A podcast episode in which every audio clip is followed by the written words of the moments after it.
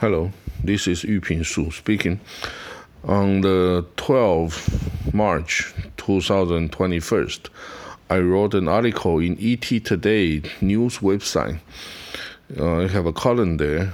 The I wrote an article about the water uh, need in Taiwan. Okay, the title of the article is uh, "The Desert Country Can Can Make a Big Fortune on its water technology.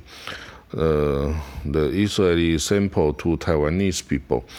Okay, Israeli Israel is a country that make the desalination water most efficient and the cost down to the lowest country, and it can even uh, export its uh, its uh, desalination plant and to foreign countries. Okay, in the beginning of the article, I said in the Middle East, it's a region that's lake of water. And most of the country here is uh, desert weather. Almost all the country here in this region need a lot of water, but it's lake of water.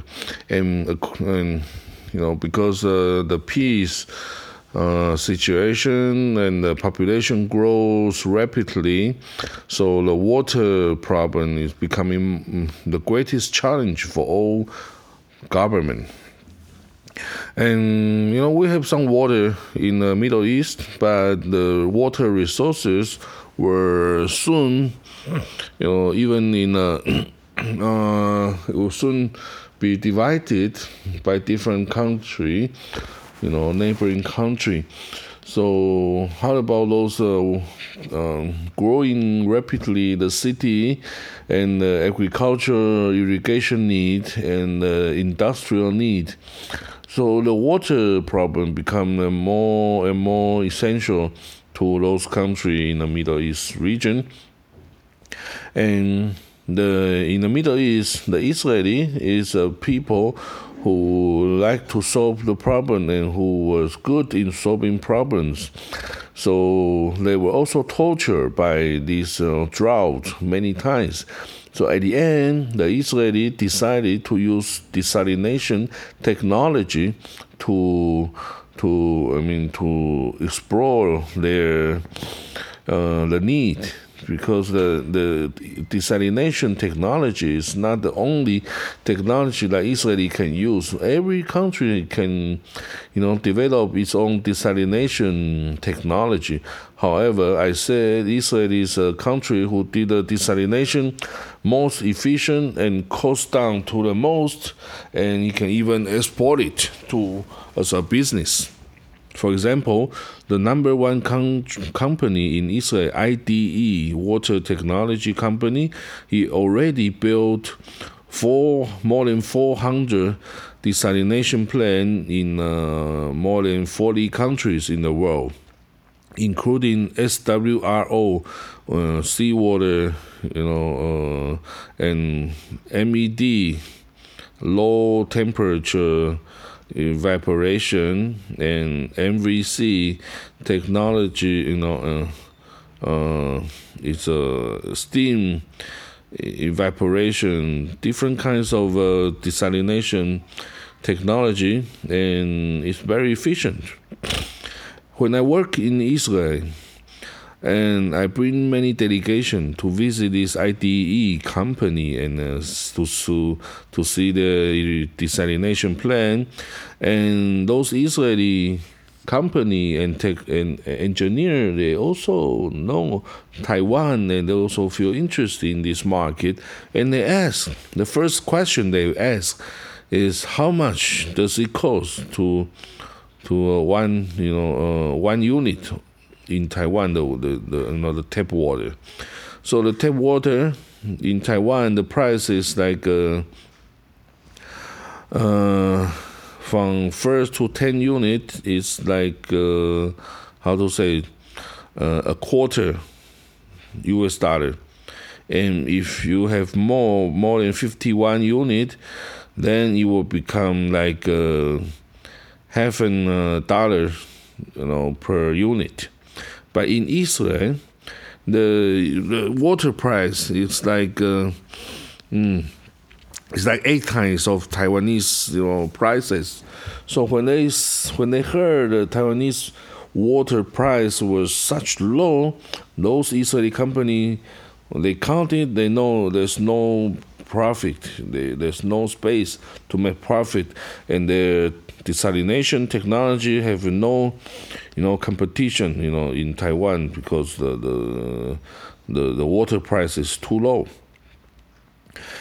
And you know, in Israel now, more than seventy-five percent to eighty percent of the household water use were from the desalination plant if you have enough, you know, energy supply, the the the water, seawater you take from the Mediterranean Sea, then you filter or use other way to turn it into sweet water, and then you join with river water or you know underground water, then you can uh, supply to the household. So even Israel faced the most serious drought in the past few years, but there's no problem at all. Oh, the water from the sea is, uh, you know, it's uh, never stop. You can never finish it. So even Israel can sign a contract to provide, you know, to supply water to Jordan, his neighboring country, the, the sweet water.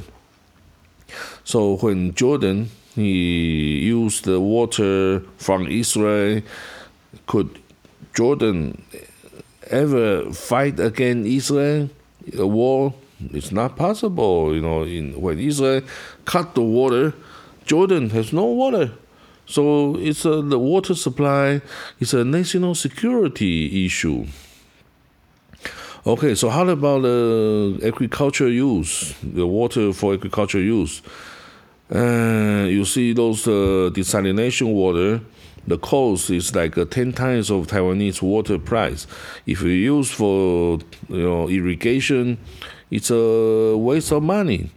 So yes, Israeli they use the uh, river underground water and desalination water to supply household, and they they collect all the waste water from household and from the sewage system, and then they turn it, you know, in a big wastewater treatment plant. They they use a few process and turn it into you know, recycled water. This recycled water didn't treat it to, you know, a, degree that you can drink directly, but they already treat it to a to a standard that it can be used in agriculture irrigation. So this recycled water, they supply this this water to another pipeline, you know, shipped to the all the farm, all the field for agricultural use. So Israel they recycle 86% of its wastewater. It's a number one in the world Compared to the second one, Greece is a 17%. Israel is 86%. Is a, you see, it's a big gap. Uh, other than this, Israeli farm farmer they also use irrigation, dripping irrigation system. What do you mean dripping irrigation? Uh, this dripping irrigation it means uh, you use a different pipeline and they uh, they they just make a hole in a different uh, distance. So the water will drip will drop it directly to the root of the plant so it won't waste water. And you see Israeli Israel is a European countries uh, garden or, veg- or vegetable supplier, you can buy Israeli vegetable, fruit, all in the supermarket all over Europe. So you see, Israel is a, a desert country, but uses a technology, water technology, he become an agricultural export and supplier, and he can also make uh, big money from the tech, water technology he use, he own. So every year he has a water technology, WATEC, to show to the world is uh, most advanced water technology. So you see how the Israeli treat the problem to solve the problem of a water, lack of water. So Taiwanese, I also give you suggestion to Taiwanese that the first one we should build desalination facility in Taipei or Kaohsiung. We should build two in the south, one in the south, one in the north, so we can use in the drought season. And second, the natural water from the river, from the lake, from the underground, from the dam, we should not use as uh, agriculture use. We should supply the household use or to the industrial use if if they need, if there's the rest. Then the the third, we should um, we should promote more recycle water recycling. Actually, we have the water recycling facility in Taiwan, but when we treat the wastewater to a certain degree, we just you know send it to the sea. We did not really use this water. It's quite a pity.